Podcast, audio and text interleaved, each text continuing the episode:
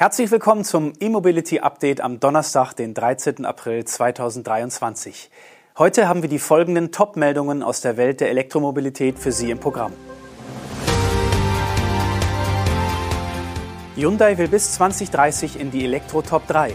VW erläutert neuen MEB-Motor. Batteriedetails zum Tesla Kompaktwagen.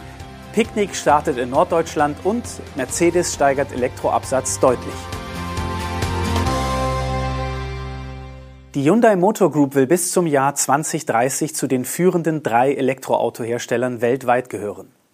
Um dieses Ziel zu erreichen, will der südkoreanische Konzern umgerechnet rund 16,6 Milliarden Euro investieren, um Produktion und Exporte zu steigern.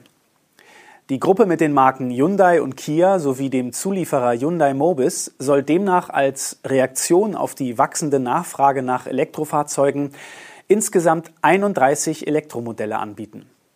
Diese Zahl aus der neuen Strategie mutet allerdings niedrig an. Als Kia in der vergangenen Woche seine Elektropläne verschärft hatte, hieß es noch, dass alleine Kia im Jahr 2027 bereits 15 E-Modelle anbieten will. Somit blieben nur 16 Fahrzeuge für die Marken Hyundai und Genesis.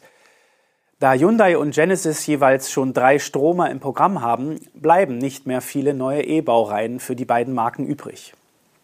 Klar ist aber, dass ein großer Teil der batterieelektrischen Autos in Südkorea gebaut werden sollen. Eine Elektroautoproduktion in den USA ist allerdings auch schon bestätigt. In Europa wird derzeit nur der Kona Electric gebaut. Die Produktion der 800 Volt Modelle soll bis auf weiteres, mit Ausnahme der US-Werke, in Südkorea gehalten werden. Die Hyundai Motor Group will die jährliche E-Produktion in Korea bis 2030 auf 1,5 Millionen Einheiten und das weltweite Volumen auf 3,6 Millionen Einheiten deutlich ausweiten. Zudem wird bestätigt, dass Kia ein neues Werk für die Produktion von elektrischen Purpose-Built Vehicles bauen wird. Das neue Werk soll in der zweiten Jahreshälfte 2025 die Serienproduktion aufnehmen. Ausgelegt ist die Anlage auf zunächst bis zu 150.000 Fahrzeuge pro Jahr. Derartige Spezialfahrzeuge, etwa für Taxidienste und Ride-Hailing-Anbieter, sind bereits länger Teil der Kia-Strategie. Volkswagen hat eine neue Antriebsgeneration für den modularen Elektrobaukasten MEB vorgestellt. Der Hinterachsantrieb namens APP 550 umfasst ein vollständig neu entwickeltes Aggregat, das bei verbesserter Effizienz mehr Leistung bieten soll. Diese Antriebseinheit wird seit Mitte März von VW Group Components in Kassel produziert. Das System leistet bis zu 210 kW und bietet die namensgebenden 550 Newtonmeter Drehmoment. Die bisher in den meisten MEB-Modellen eingesetzte Motorvariante kam nur auf 150 kW und 310 Newtonmeter.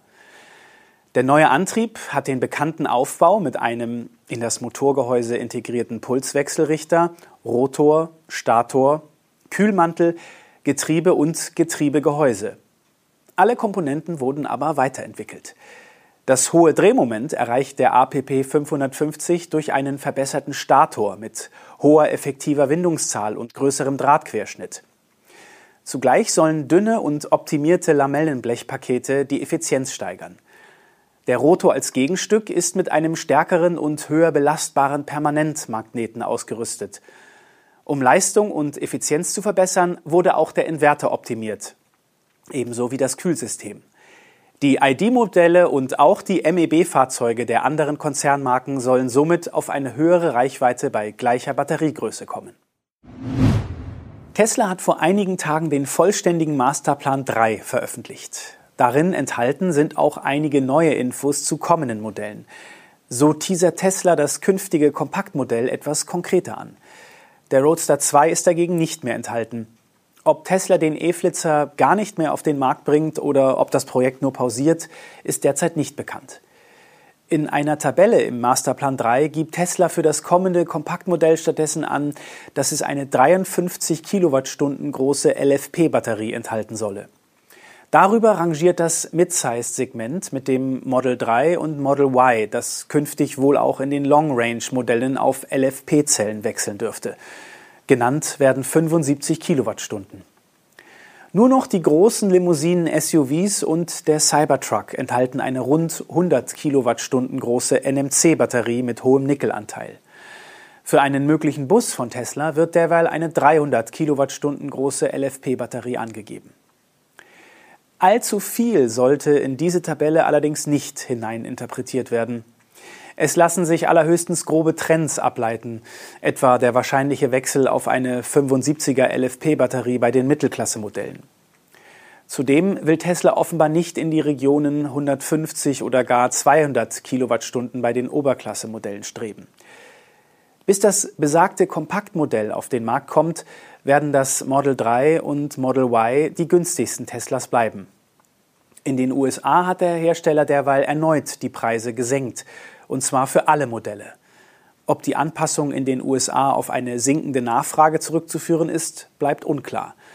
Einigen Berichten zufolge ist es wahrscheinlicher, dass Tesla sinkende Kosten an die Kunden weitergibt. Denn offenbar wird die Produktion des Model Y im Laufe des zweiten Quartals sowohl in der Gigafactory Texas in Austin als auch in der Fabrik in Grünheide bei Berlin weiter erhöht. Der Online-Supermarkt Picknick geht nun auch in Hamburg und Teilen von Schleswig-Holstein an den Start. Das Besondere, Picknick liefert die Waren mit leichten E-Fahrzeugen aus. In der Hansestadt und dem Umland werden dafür rund 60 E-Transporter eingesetzt. Das Zustellgebiet in Hamburg umfasst rund 600.000 Haushalte. Diese werden aus den sogenannten City Hubs in Billbrook, Langhorn und Rellingen beliefert. Das Unternehmen betont, dass man sich gezielt auf jene Gebiete konzentriere, die auf einen höheren Familienanteil kommen. Nach dem Start in Hamburg Nord, Eimsbüttel und Wandsbek sowie Norderstedt und Halzenbeck in Schleswig-Holstein sollen in den kommenden Monaten weitere Stadtteile hinzukommen. Dabei wird wohl auch die Nachfrage entscheiden. Interessenten können sich bereits jetzt melden und auf eine Warteliste setzen lassen. So will das Unternehmen mittelfristig auch kleinere und mittelgroße Städte in Schleswig-Holstein abdecken. Nach Hamburg sollen zudem weitere Ballungsgebiete folgen. Im Laufe des Jahres soll das Angebot in Berlin, Bremen und dem Rhein-Main-Gebiet in Frankfurt und Mannheim starten. Geliefert wird grundsätzlich nach dem sogenannten Milchmann-Prinzip. Das Unternehmen bietet seinen Kunden nicht die Wahl zwischen mehreren Lieferzeiten pro Tag, sondern je nach Route des Zustellfahrzeugs genau eine. Bestellungen sind bis 22 Uhr am Vortag möglich. Am Liefertag selbst fährt das E-Fahrzeug dann die Route ab. Und bei den elektrischen Fahrzeugen handelt es sich um leichte Transporter der Klasse L7E. Und zum Schluss noch ein paar Zahlen. Mercedes-Benz konnte im ersten Quartal den Absatz seiner Elektrofahrzeuge deutlich steigern. So hat sich der Verkauf rein batterieelektrischer Pkw nahezu verdoppelt. 51.600 Elektroautos konnte Mercedes im ersten Quartal losschlagen. Gemessen am Gesamtabsatz von Mercedes machen die reinen Stromer einen Anteil von 10 Prozent aus.